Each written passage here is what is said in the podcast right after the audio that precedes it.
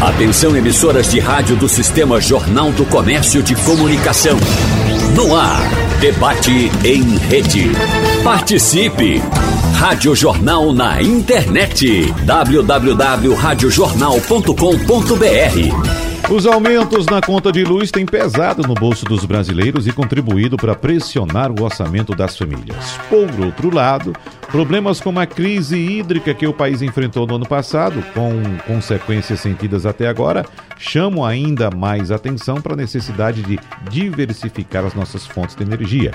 Nesse cenário, o Brasil atingiu recentemente o marco histórico de um milhão de pequenas usinas de energia solar instaladas em telhados, fachadas e terrenos, de acordo com o levantamento da fintech Meu Financiamento Solar, com base em dados da Agência Nacional de Energia Elétrica. Então, no debate de hoje, nós vamos conversar com os nossos convidados sobre alternativas energéticas para residências e comércios e, claro, tirar dúvidas sobre como instalar painéis fotovoltaicos, financiamento e se há de fato viabilidade desse tipo de instalação em residências e também em atividades comerciais. Por isso, nós agradecemos a presença aqui em nosso debate do engenheiro mecânico graduado em energia de produção especialista em energia solar fotovoltaica, com 20 anos de experiência em engenharia e 5 anos em energia solar, Kleiber Almeida Lima.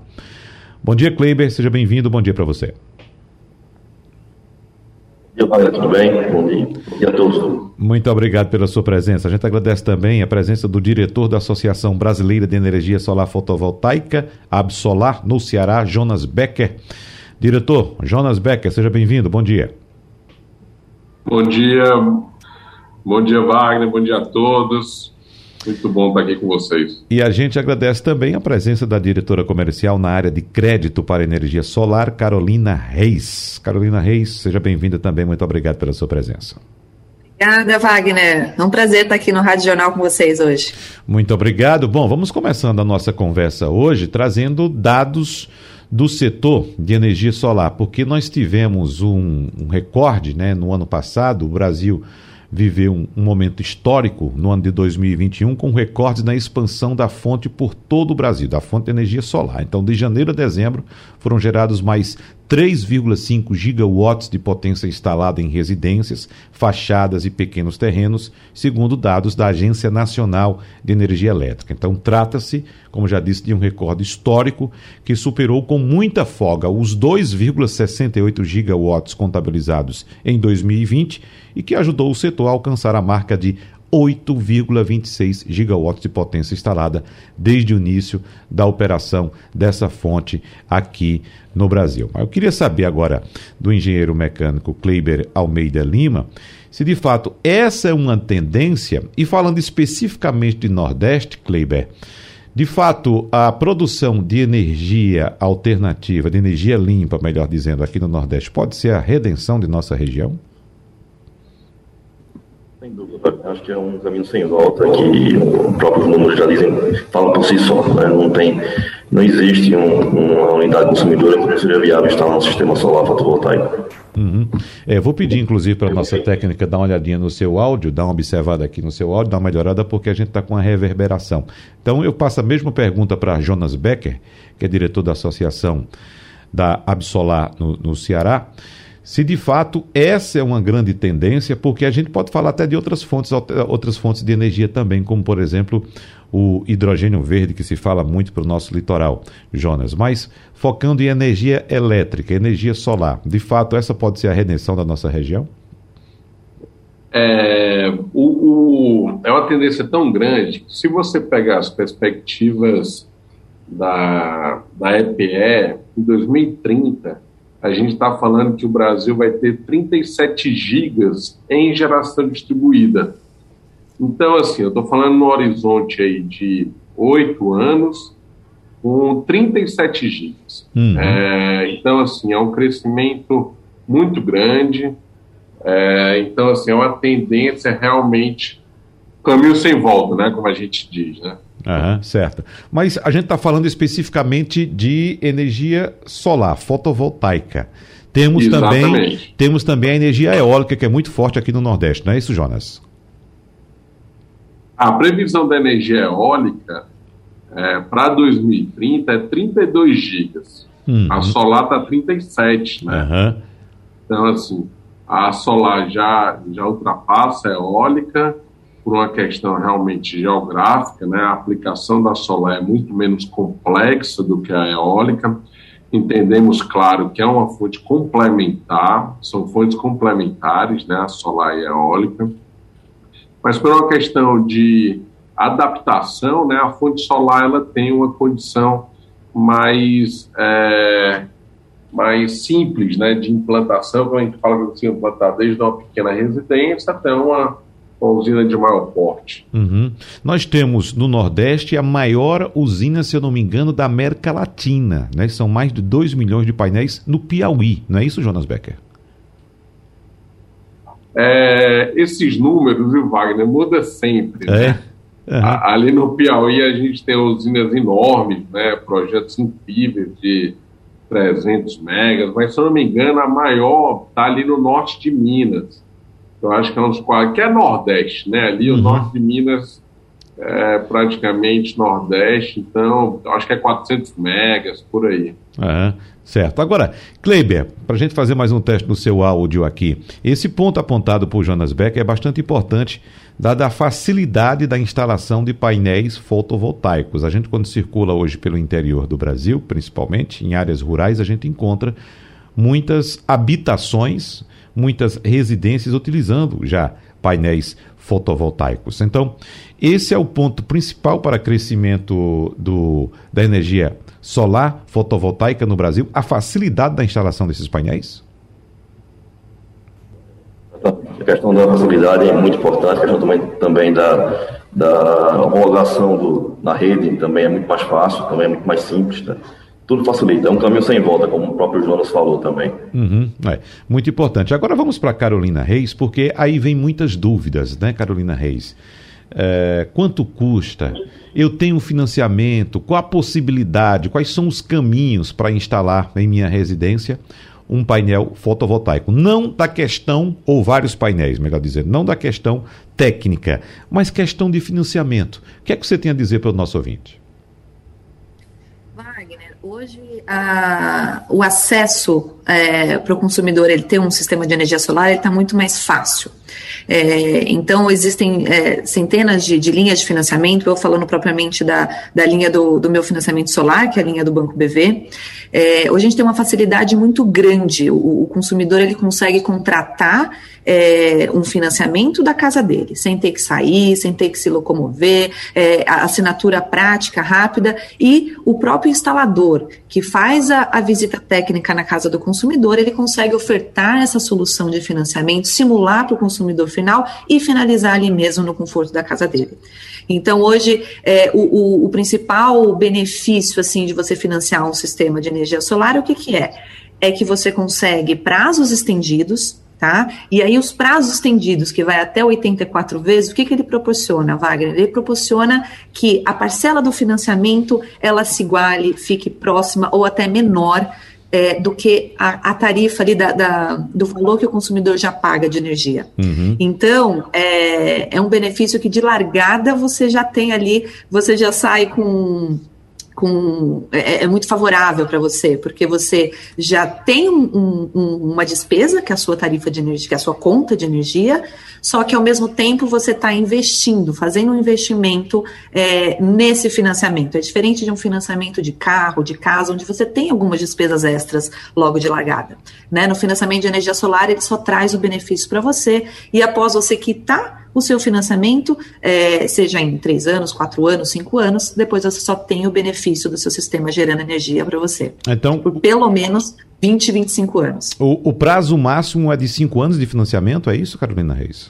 Até 84 vezes, exato. Até 84 vezes. Até 84 vezes, 7, 7 anos, hum, exato. Certo. Agora, com taxa de juros, com, com que taxa de juros se trabalha hoje?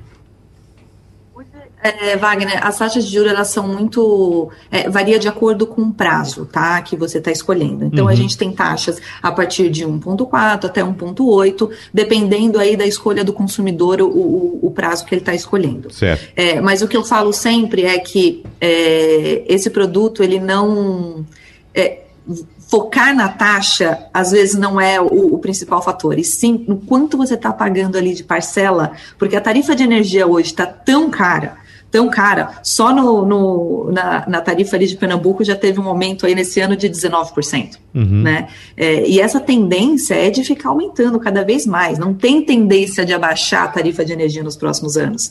Né? Então o consumidor ele sai ganhando e o retorno de investimento dele a cada ano que tem aumento da tarifa só vai diminuindo. Tá. Jonas Becker, essa informação importante que Carolina Reis traz é que o, o, o instalador ele já apresenta a solução de financiamento isso já vem com a solução casada já com as empresas que apresentam a, a proposta de instalação ou existe a possibilidade de o consumidor escolher uma linha de financiamento que seja mais adequada para ele?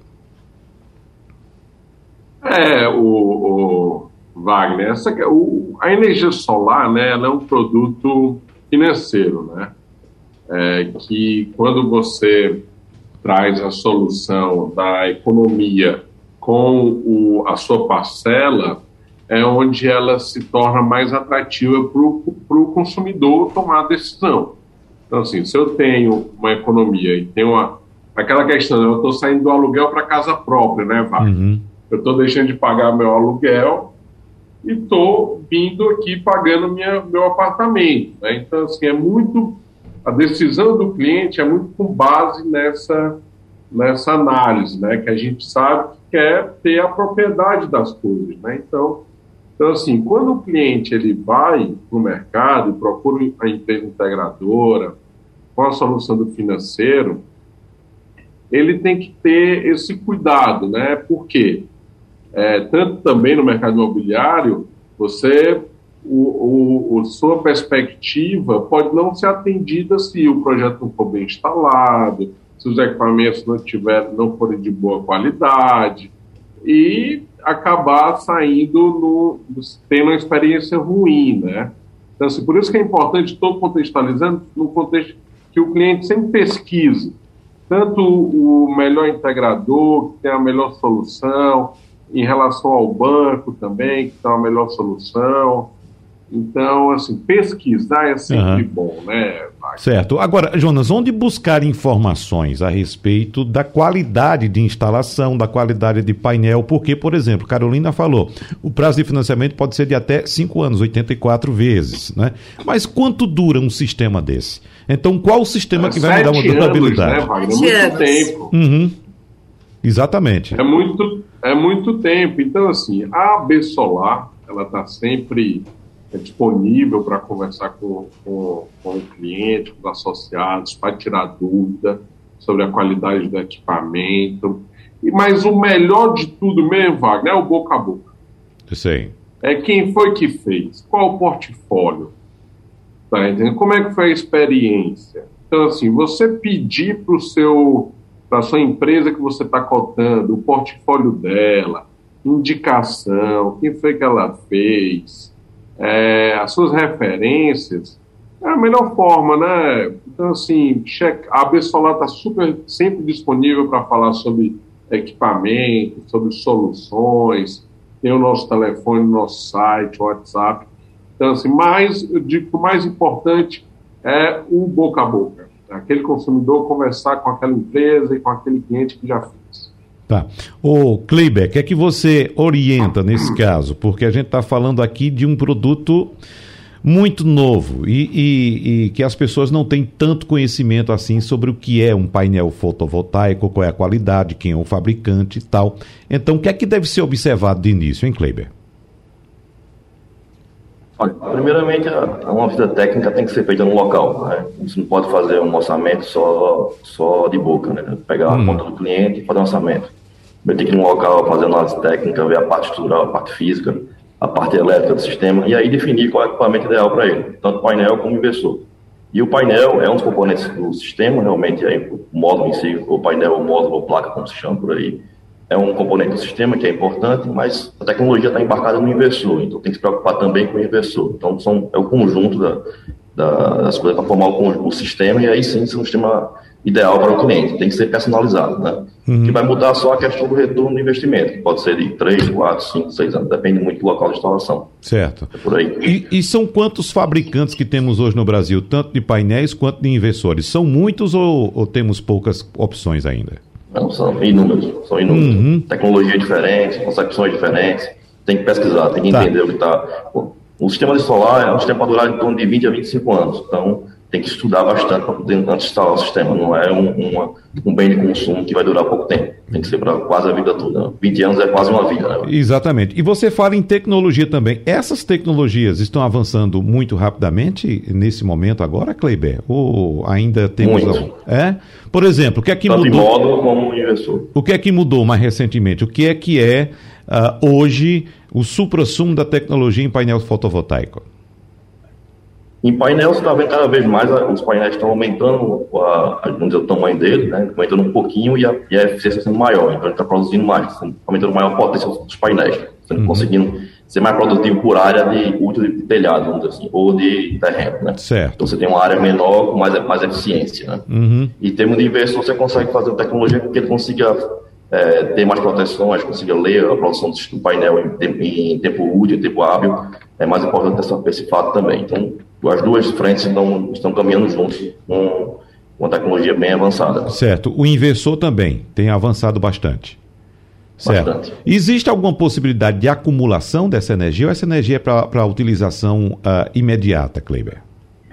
Existe, tem um estudo com bateria, né, com storage, só que ainda está começando ainda, está meio embrionário. Agora que na nova lei 14300 começaram a falar sobre isso, né, está uhum. começando a ser regulamentada, mas já existe tecnologia já. Tá. Lá isso... fora já é, já é consolidada, aqui está chegando. Aí. Vamos passar um pouco pelo problema que Pernambuco vive atualmente, é, com as chuvas que vocês estão sabendo, vocês estão acompanhando, o Brasil todo está acompanhando o drama que Pernambuco está passando agora, e nós estamos aqui, Kleiber, desde semana passada, acho que você sabe, nós estamos aqui com várias comunidades sem o fornecimento de energia elétrica pela concessionária local, pela Neoenergia, por, problemas, vários problemas, inclusive alguns, alguns, algumas localidades a energia foi interrompido, o fornecimento foi interrompido por uma questão de segurança, não foi nem por uma questão de falta de, de, de capacidade de fornecimento, foi uma questão meramente de segurança para evitar que ocorram acidentes graves com pessoas nessas áreas que foram afetadas pelas chuvas. Eu pergunto a você, quem tem hoje painel solar uh, com o inversor tudo bonitinho, bem instalado lá e também com acumulador, fica isento de um problema desse? Fica livre de um problema desse? Ou ainda depende muito da rede elétrica? Com a bateria ficaria livre do problema da rede. Só que hoje não, tem, não, não existe ainda inversor híbrido né, é, homologado. Tem os, os off-grids, que são uma minoria aí no mercado. Né? A maioria que existe é o um grid. O um grid está na rede, então faltou energia, também para. Isso é a maioria que existe no mercado hoje. Para do mesmo jeito. E os acumuladores, as baterias, sustentariam uma, uma queda assim uh, de fornecimento por quanto tempo, por quantas horas? Depende da tecnologia da bateria, né? Tem bateria hoje que pode ficar, é, depende do tempo que ela conseguir produzir e acumular energia, depende muito do consumo também do, do cliente para poder saber quanto ela vai acumular. Uhum. Mas aí ela pode ficar por um bom tempo trabalhando com a energia que ela acumulou. É. Depende muito da potência do sistema e do, do consumo do, do, cliente. Jonas Becker, esse é um problema que nós temos, eu acho que em várias áreas do Brasil, principalmente agora com quem, por exemplo, decide ou opta ou tem a opção de trabalhar em home office, que certamente fica com receio de que em algum momento a energia caia. Então eu fiquei até me questionando para esse debate aqui com vocês, para essa conversa com vocês aqui, se por acaso quem tiver condições de montar um sistema robusto de energia solar fica livre de uma situação dessa. Fica hoje ou não ainda, Jonas Becker? Eu, eu diria que é uma evolução da tecnologia, viu, Wagner? É, naturalmente, é, o, o, as baterias elas vão cada vez estar mais inseridas no nosso contexto é urbano, né? É residencial. Então, assim, você ter o, sistema de armazenamento de energia é, é, uma evolução de quem tem a usina de energia solar. Pode ser, pode se fazer, tá não necessariamente é obrigado. Mas eu, eu vejo que é um desejo da população, não só no Brasil, mas no mundo, de ter essa autonomia, vamos chamar assim, essa, essa independência de você ter essa sua geração própria de energia, é, com os acumuladores, tá entendendo? Então, assim, uhum. eu vejo que é um processo que ainda tem muito a evoluir, é, tanto na questão de regulamentação e na questão de equipamentos, porém, vejo como uma tendência é, de, não falo nem de mercado, mas sim de sociedade, que, esse, que essa tecnologia é, tende a avançar. Tá, agora que bateria é essa, Jonas Becker? É, é, que tecnologia é essa? É uma bateria que a gente já conhece? É uma bateria tipo bateria de automóvel ou é algo bem específico? Eu lembro, inclusive, que em algumas residências fora do Brasil, por exemplo, nos Estados Unidos, na América do Norte, já há baterias que são utilizadas em residências, baterias inclusive produzidas pela Tesla, em que elas suportam praticamente um dia todo, sem dependência do fornecimento externo. Mas aqui no Brasil já existe essa possibilidade? Já, já sim, já existe. É, a, tecnologia a lítio, que tende a ser a mais usada, porém lítio é um, é um metal muito caro, então tem que ver como é que vai ficar essa composição. Tem a chumbo ácido, que é a mais utilizada nos carros, né? aquela que tem lá na, na frente ali do carro. Uhum. É, mas a dos carros elétricos, a mais utilizada é a lítio. É, e está sempre avançando a tecnologia, né, é, Wagner? Então, assim, hoje a mais utilizada é a lítio, que é também a tecnologia utilizada nos celulares e tal. É, e é uma bateria convencional, precisa de muito avanço tecnológico para que a dependência desses metais caros seja cada vez menor. Tá. Só para a gente fechar esse bloco, Jonas Becker, e tocando num assunto importante, que houve uma mudança de legislação e houve uma reclamação muito grande recentemente por parte dos usuários de energia fotovoltaica, não é isso? Na verdade, Wagner, é, é, eu, não, eu não entendo por que é, essa reclamação, porque é, a, gente, a gente evoluiu na questão da segurança uhum. jurídica. Uhum. A gente saiu de uma, de uma regulação dentro da agência reguladora e agora a gente é uma lei. Então, assim, é, eu, eu entendo que as pessoas têm que se aprofundar no debate, é, entender a matemática da, da, da, nova lei, agora, da lei agora, né, do marco legal, e eu entendo que, o, mais uma vez, você vê as, as perspectivas do mundo e do Brasil são perspectivas excelentes, mesmo na visão, mesmo na visão é, conservadora. Então, assim, é, a visão, a minha visão, a visão da B Solar, é uma visão muito otimista que a gente está evoluindo. O marco legal foi uma evolução, é, como a própria Carol falou, é, o aumento de energia aí é impressionante, aumentou 20% no Pernambuco, 19% no Pernambuco, aumentou 25% no Ceará. Uhum. Na Bahia também foi na faixa de 20%. Então, assim, é, esse aumento de energia que está sendo carregado, é, Wagner, ele, ele, ele suporta é, é, qualquer taxação que venha a ser aplicada na energia solar. Ah, só para a gente fechar, Carolina Reis, você utiliza energia fotovoltaica em sua residência? Certeza, estou é. aqui olhando para o meu sistema de energia solar, acho o máximo, uhum. mesmo estando em São Paulo, é, vocês certo. estão no Nordeste, Isso. é o estado mais favorável para energia solar no Brasil, uhum. é, e é impressionante é, o quanto que a gente consegue gerar é, com a luz do sol. Certo. Então, isso eu aconselho a todos. E seu sistema aí já está pago, está tudo ok? Você já está usufruindo da, dos benefícios da energia solar? Já estou usufruindo só do benefício. Aham, certo. Por exemplo, sua economia em conta de luz é de quanto, mais ou menos? Em termos percentuais? Olha, eu, eu moro numa casa, então tem, tem aquecimento de piscina, tem, tem uma despesa um pouco maior, né? Então, eu hoje eu consigo economizar em torno de 700 kW por mês. Muita tá? coisa. É, eu fiz ah. um sistema um pouco grandinho, então eu tenho uma economia de 700 kW por mês. É, pretendo ampliar um pouco mais em outro telhado aqui, para eu ter autonomia é, total aí do, da, do meu consumo. É, e eu tenho aí por pelo menos 20, 25 anos desse benefício é, que é sensacional. Né? Maravilha. Então, hoje, quando eu olho que a tarifa está aumentando no meu estado, uhum. eu me sinto um pouco mais segura pensando, poxa, dos meus 800 kW que eu já estou gerando, eu já estou me protegendo contra esse aumento. Tá. E você consegue acumular também energia aí na sua residência ou não?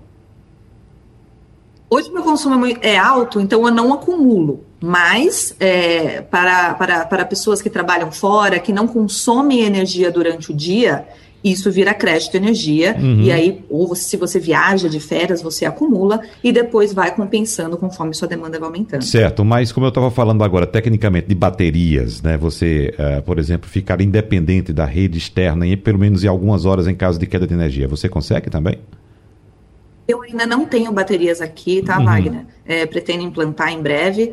É, até porque a tendência, não sei se vai, a gente vai conversar sobre isso, mas a tendência mundial é que é, é, a gente está vendo aumento da, das vendas de carro elétrico é, é, e as pessoas, consequentemente, vão, estão é, alimentando a energia do seu carro na sua residência. Né? Exatamente. Né? Então, o aumento, ele o consumo, ele vai aumentar muito de energia. Uhum. Né? Então, eu ainda não tenho baterias, mas pretendo ter o kit completo aqui. E essa questão, a gente vai tocar nesse assunto também, vou, vou chamar o intervalo comercial agora, mas essa é a questão importante também do carro elétrico, que às vezes a gente fala de carro elétrico e aponta um índice de poluição muito alto ainda é, vinda do carro elétrico, mas é devido à fonte de energia. Por exemplo, o Brasil tem uma das fontes mais limpas de energia para o carro elétrico. E não é totalmente limpa. Será totalmente limpa quando, por exemplo, a gente abastecer um carro elétrico na nossa residência com energia fotovoltaica. Aí sim, sem depender de energia térmica, por exemplo, aí teremos de fato um benefício total do carro elétrico, mas ainda não é o caso. Perguntas, alguns questionamentos dos ouvintes através do painel interativo da Rádio Jornal. E eu tenho uma já para Kleiber Almeida aqui, de Aldeci, que mora no bairro de São Martim, aqui em Recife, Kleiber. E ele quer saber se pode instalar um sistema lá no sertão do estado, com a estrutura de consumo, e gerar energia para três residências e compartilhar essa energia para residência aqui no Recife. Isso é possível também, Kleiber? Sim, sim, muito possível. Uhum. Fazer geração remota, você instalar no sertão e trazer para cá. Geralmente acontece com pessoas que moram em apartamento, né, em edifício que não tem área para instalar aqui né, em Recife. Botaria imposto final para o sertão e traria para cá. Certo. Pode sim. Nesse caso, ele pode, por exemplo, ter um terreno, ter um sítio, algo do tipo, no interior do estado, montar uma espécie de usina fotovoltaica lá e transferir essa energia para cá? É assim? Como é que funciona isso? É assim que funciona. Ela gera energia no local da instalação, que pode ser no terreno, em qualquer lugar do estado, né, dentro da, da, do perímetro do estado e também da funcionária, que é a Neoenergia. Né? Uhum. Ele pode gerar onde quiser e, e transmitir para qualquer local, chamada geração remota. Tá, isso não precisa ter uma casa para colocar em cima do telhado o painel. Ele pode ter uma área simplesmente e montar aquilo lá. A instalação pode ser em solo ou em telhado. Uhum, certo. É. Agora, Jonas, me parece que já há também associações nesse sentido, né? Que a gente recebe muitas informações, publicidade, inclusive, dizendo: olha, você não precisa ter um, uma casa para você montar o seu, a sua usina fotovoltaica. A gente monta isso aqui para você. Como é que funciona isso, Jonas Becker?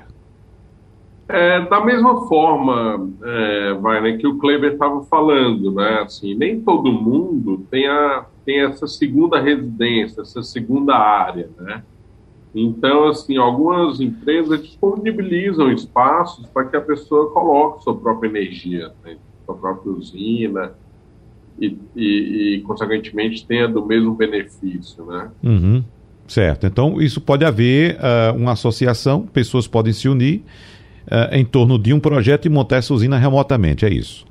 Claro, pode. São as cooperativas. Né? Uhum. As cooperativas elas ainda são pouco é, é, utilizadas, mas a gente entende que é uma tendência do mercado a partir que a gente sabe da verticalização das cidades, né? Então, assim, um dos concorrentes da energia solar é a verticalização, né? Isso. Então, assim, eu, eu cada vez mais verticalizando as áreas urbanas, eu vou precisar dessas usinas remotas no formato de cooperativas, consórcios, para que as pessoas façam uso da energia renovável. Né? Uhum, é. Agora, você sabe muito bem que nesse ambiente virtual que nós vivemos, digital, há uma propensão muito grande para o crescimento de golpes, e vem golpes de todas as naturezas. Então, qual a segurança que o consumidor tem de que de fato ele vai estar tá comprando algo seguro. A AB Solar orienta. Existe uh, uh, alguma uh, denominação dessas cooperativas que são já credenciadas ou autorizadas pela AB Solar? A AB Solar não tem é, nesse até levar essa sugestão para o nosso presidente, Rodrigo Salaia, uhum. mas ainda não tem esse, esse selo, né, esse check, como tem alguns sindicatos, né, aqui no Ceará o Sinduscom tem aquela, aquele sindicato da obra juridicamente perfeita, né, então assim, eu acho, uma, eu acho que pode ser uma boa evolução para no quesito da associação. Mas em relação ao consumidor, é, entender se o ativo está construído, ir lá ver, cadê, ver o terreno, pedir matrícula do terreno, quem são os donos, é, ver se está realmente, pedir um apoio do advogado, do contador, para checar se, se, a, se a documentação está condizente com o que está sendo vendido, né? É importante sim checar é, entrar no detalhe, ver as garantias que está tendo, que estão sendo oferecidas. Então, assim, é, quanto mais é, detalhista e mais atento o consumidor for, mais uhum. é, a probabilidade do sucesso dele vai ser maior. Tá.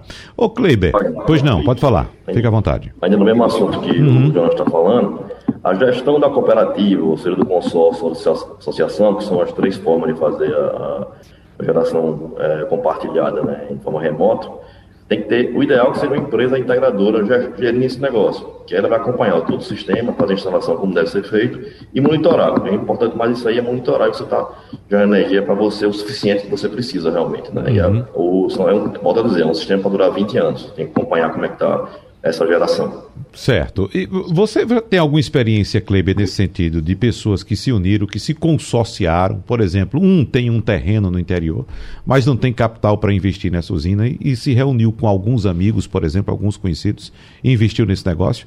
Você tem algum conhecimento nesse sentido? Tenho. Tem, tanto tem associação, que aí é uma forma mais, mais, assim, mais, mais completa de fazer, com vários associados, né? Como uhum. também tem um cliente que comprou um terreno, que tinha um terreno na realidade, e gerou para várias pessoas da família. Tá. E o financiamento para uma cooperativa dessa natureza, Carolina Reis, existe ou o financiamento é, é exclusivo para cliente residencial? O financiamento ele, ele é disponível para pessoa física e jurídica, uhum. né? É, no caso de cooperativa, é, depende do formato que ela é feita. Se tem um CNPJ responsável por toda a, a usina, a gente consegue é, realizar, é, mas a gente não pode desmembrar esse financiamento em várias partes. Então tem que ver tá. como que foi é, juridicamente estruturada essa usina. Ah, então, se for um CNPJ constituído para esse fim, ou seja, uma cooperativa, aí a história é outra, mas não dá para desmembrar o financiamento, é isso que você está dizendo, não é? Uhum, certo, muito bem. Tem outra questão técnica aqui para Kleiber é, Giovanni está perguntando. Ele diz o seguinte: estamos investindo nos sistemas fotovoltaicos, mas qual a segurança quanto à tributação da energia por parte do governo de Pernambuco? Ah, não é para Kleiber, não.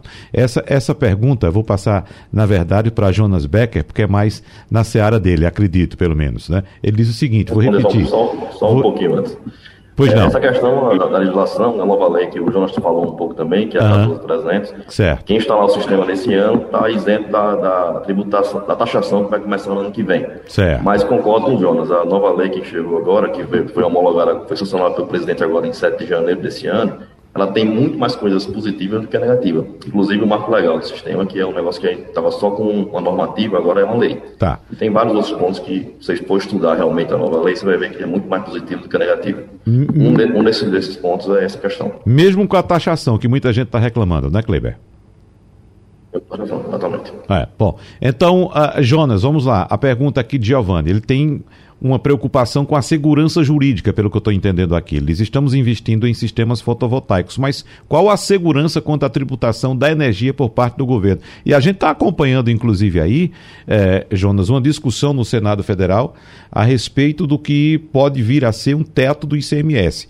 Pelo menos é para baixar o ICMS. A questão fiscal vai ficar para discussão entre os entes federados, entre municípios, estados e o governo federal. Mas pelo menos a ideia é que se reduza o ICMS. Então é outra história. Mas no que diz respeito a essa segurança jurídica, o que é que você tem para dar de resposta aqui para o nosso ouvinte Giovanni aqui do Recife? É, o, o Giovanni ele pode estar levantando alguns pontos relacionados ao ICMS, né? É, que é uma coisa que o governo estadual tem tem tem jurisprudência, vamos chamar uhum. assim. Desculpa, Wagner. Então, assim, é, em relação à segurança jurídica, eu não vejo nenhum, nenhum ponto de preocupação.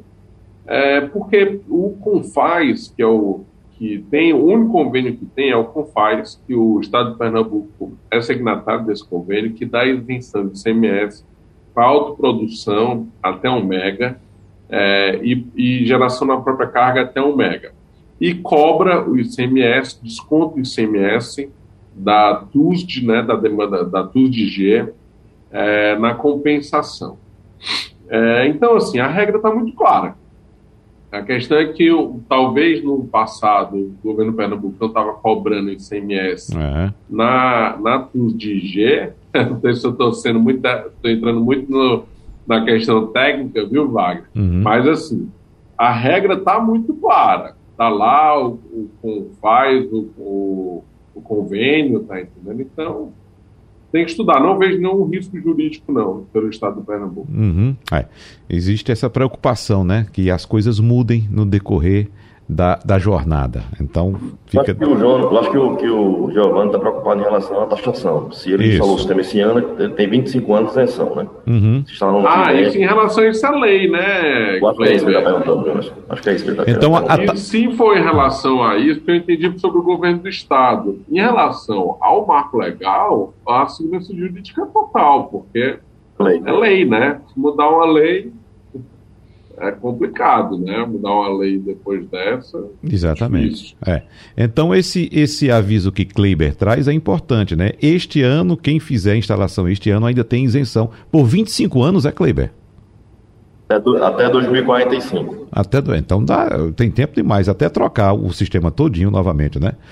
Tá. Agora, Carolina Reis, mais dúvidas sobre financiamento. Tem uma pergunta aqui de João Batista do bairro da Várzea. Ele quer saber quais são as garantias que o cliente tem que apresentar para se conseguir um financiamento para a instalação de placas fotovoltaicas. É, hoje a garantia é o próprio bem, tá? Então é só mesmo o equipamento, a gente não, não, não solicita alienação de bem, é, nada, nem casa, residência, ca, é, carro, automóvel. Então é realmente só o próprio bem, tá? A linha do BV, ela só solicita o próprio bem. Então, no caso, a placa voltaica com o sistema incluído, todinho, né? Correto. Se, se, ele, de, se ele deixar de pagar, o banco chega lá e arranca tudo. Tem que ter esse cuidado. Agora, Kleber, ah, em relação a, a, essas placas, o peso dessas placas, existe alguma limitação para a instalação dessas placas fotovoltaicas? Às vezes o cidadão tem uma casa que não tem uma estrutura muito boa, mas quer instalar, né? Está lá no meio do sertão, quer instalar, mas ele não sabe se aquela placa pesa muito, se a casa dele vai suportar, se o teto não vai arriar quando ele colocar aquela placa. O que é que você diz para quem tem essa preocupação? Por isso que eu falei no começo, a visita técnica é importantíssima para a gente ver a questão do estudo do telhado do, do, do, cliente, né? Se precisa de algum reforço ou não. Né? Uhum. Uma placa, mais ou menos, o conjunto dela é em torno de 20 kg por metro quadrado. Esse peso, para uma estrutura bem feita, dentro da norma, é um peso, vamos dizer assim, irrisório para uma estrutura de telhado. Uhum. Mas a gente sabe que existem alguns telhados que realmente não foram feitos conforme a norma, então precisa ser um estudo mais detalhado. Não, não suportariam o peso, né, se não for uma, uma estrutura muito boa, não é isso, Kleber? É, a costura, costura comum, costura feita dentro da norma, ela vai aguentar perfeitamente, sem nenhum uhum. problema. Agora precisa analisar cada caso. Certo. Como Carolina falou, nós vivemos numa região que tem muita incidência de sol e eu acredito, Carolina Reis, que a gente vai chegar um tempo. A gente viveu até hoje aqui no Nordeste sempre pedindo chuva para nossa lavoura, para nossa agricultura. E eu acredito que a gente vai chegar no tempo que a gente vai pedir é sol, mais sol e mais vento, que é o que vai gerar riqueza aqui para o Nordeste. Mas assim, Kleiber, em relação à posição do painel ao sol, existe uma posição específica? Existem tem áreas de sombra que inviabilizam a instalação dos painéis, o que é que você diz? A melhor orientação é sempre para o norte, porque nós estamos no, no hemisfério sul, né? Então a gente está sempre voltado para o norte, que aí o Sol ele, ele gira em, é, em, uhum. simultaneamente, é, alinhado com a linha do Equador, né? Então a maçã está na posição sempre para o norte, né? E sombreamento, lógico que sempre é um problema, né? mas não deixa de ser inviável o sistema. Tem algumas soluções, tem alguns equipamentos, tem algumas, algumas formas de fazer para evitar o sombreamento. E o que torna tem invi... estudo também em análise para ver isso. E o que torna inviável em caso de sombreamento? Por exemplo, vamos falar de áreas urbanas bastante adensadas, como por exemplo a capital pernambucana, Recife. Você pode ter uma residência em um determinado bairro, mas ali vizinho tem um edifício de 15, 20 andares esse edifício em algum momento faz sombra sobre essa residência. Então, há viabilidade técnica para a instalação de um painel numa condição dessa? Analisar caso a caso, mas existem equipamentos que conseguem trabalhar de forma mais produtiva, mesmo com sombra. Ele consegue ter uma, uma, uma produção mais, melhor. Uhum. Você pode trocar para algumas outras direções do telhado, pode fazer alguma, algum estudo. Mas em relação a isso, você fazer um estudo de análise de sombreamento. Uhum. E aí você tem que usar equipamento para ver como é, que, como é que ficaria a melhor produção dos painéis.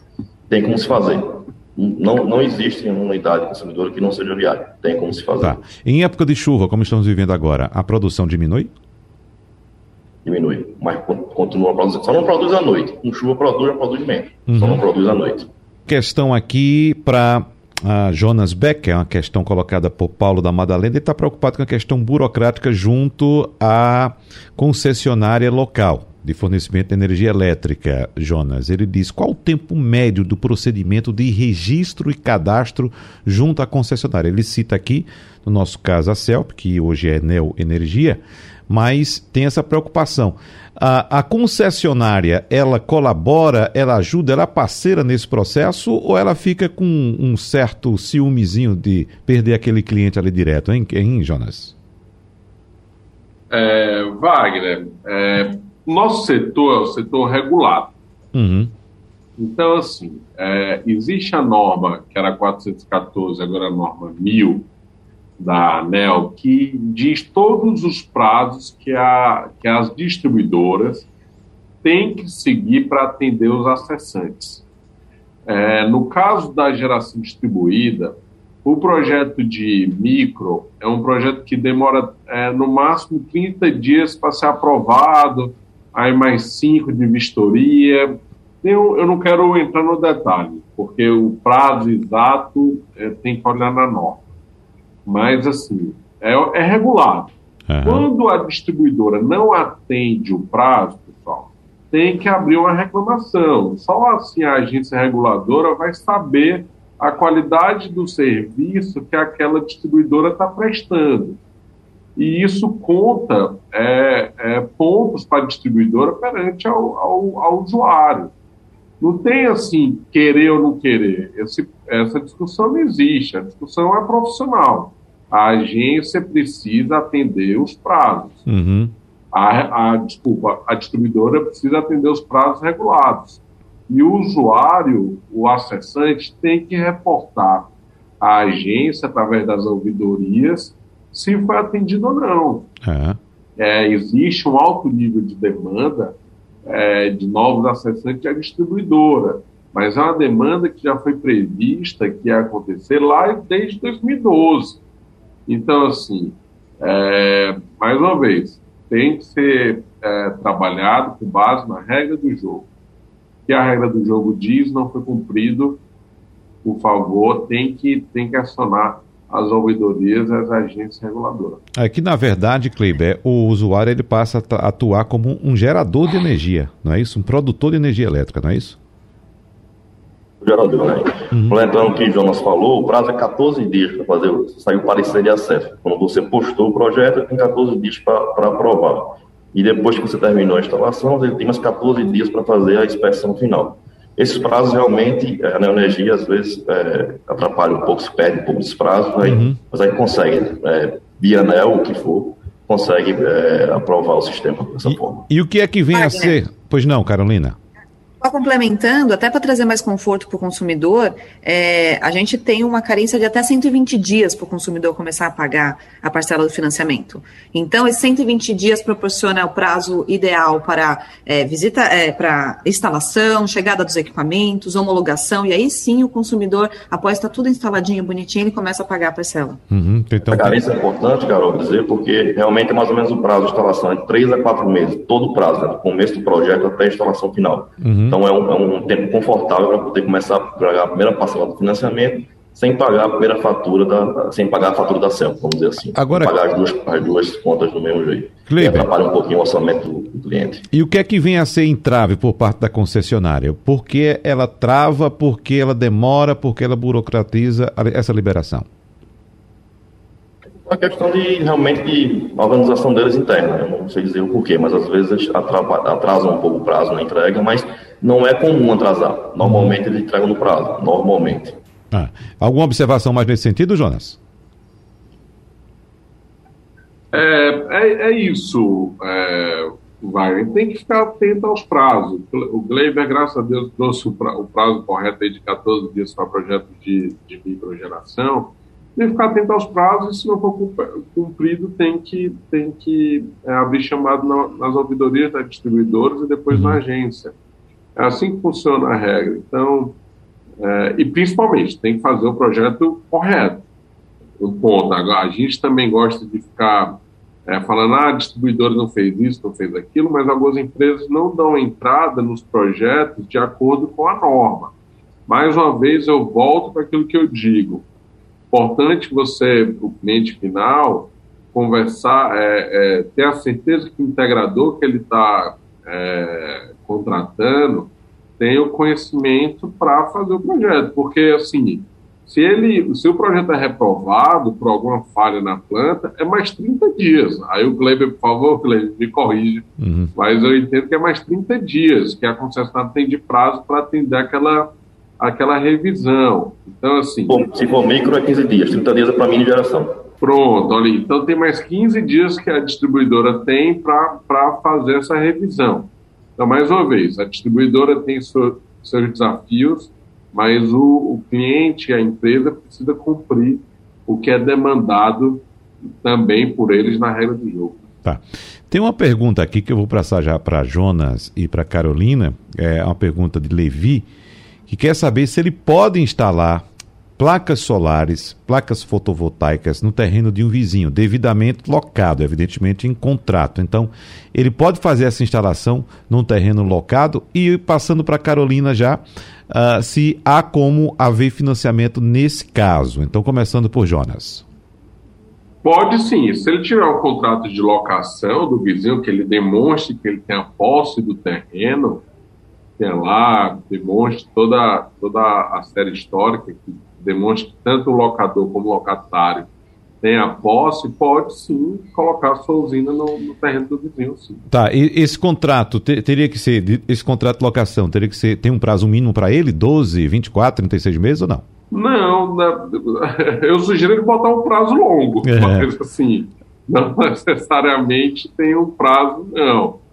É, é, quanto mais tempo ele ter, porque se tiver um processo de revisão ali na, nos contratos de, de, de energia, é, a distribuidora pode, outra pessoa pode pedir uma ligação naquele terreno, se ele não tiver com contrato de locação vigente. Então ele perde a ligação dele. Uhum, tá. E Carolina Reis, ele consegue financiamento para um tipo de atividade dessa com terreno locado? Se ele tiver as devidas comprovações, Wagner, que realmente é contrato de locação, porque aí foge um pouquinho da, da situação padrão, né? Que não é na uhum. residência dele, né? Mas se ele tiver contrato de locação, se ele tiver comprovante de residência, por ser um, um, uma característica diferente, ele consegue sim, tá? Uhum, tá. Esse, esse... Wagner. Pois não, Kleiber. Nesse, nesse caso, ele vai ter que mudar a fatura da CELP, da, da Neoenergia, no mesmo CPF dele, tá? Então ele tem que fazer só essa, essa manobra também. Uhum. A fatura da energia dele, no caso, é isso? Ou do, do, do, do, do terreno? Do terreno. Do terreno tem que ser no, no CPF como ele vai ser, quando ele vai, ele vai, alugar o terreno, ele vai comprovar a posse. Então, com esse documento, com esse contrato, ele pode botar a fatura do vizinho no nome dele. Uhum. Entendeu? Muito bem. Tá. É assim que funciona. A, a, a Kleiber, qual o custo médio hoje para a instalação de placas fotovoltaicas numa residência, por exemplo, com três cômodos? Uma residência, vamos supor aqui, 100 metros quadrados com três cômodos. O que vai definir o tamanho do sistema e o valor do sistema, por, consequência, é o consumo do cliente. Né? Uhum. Uma, uma, uma família com três pessoas, né, mais ou menos, consome aí mais ou menos em torno de 500 kW, mais ou menos que Carol falou 700, então um pouquinho já acima, então mais ou menos 500 kW pilotos hora mês, né? Isso vai dar em torno de uns 25 mil, 20 mil, mais ou menos isso. Depende da tecnologia, depende do sistema que ele optou. Tá, então vamos supor, Carol, Carolina Reis. Uh, Kleber me passou o orçamento aqui e me disse, Wagner, você vai precisar de 25 mil reais para implementar o seu projeto. Quais opções que você me dá de financiamento para esse valor? Tem que dar uma entrada? Quais são as condições, Carol? Preciso simular, não estou simulando aqui na minha frente, mas tá. 25 mil. É, hoje a gente financia até 3 milhões, então 25 mil entraria tranquilamente, uhum. tá bom? Não é necessário dar entrada, se o cliente quiser dar entrada é opcional. É, e aí ele consegue fazer até no site meufinanciamentosolar.com.br, ele consegue simular isso na, é, instantaneamente. Tá. Então ele consegue colocar o valor que ele pretende financiar ou o consumo dele, e o próprio site já calcula quanto custaria o sistema dele e vem as parcelas bonitinhas lá, com carência, da forma que ele quiser escolher. Mas provavelmente essa parcela vai ficar muito próximo da que ele já paga de conta de luz. Uhum. Ou seja, o, o site é financiamentosolar.com.br financiamentosolar.com.br. Deixa eu repetir que houve interrupção. Linha de financiamento do Banco BV. É meufinanciamentosolar.com.br, né? Então tem a simulação todinha lá, bonitinha. Exatamente. Certo. Kleber, quer deixar seu, seu endereço eletrônico para mais informações, dúvidas que os ouvintes quiserem tirar?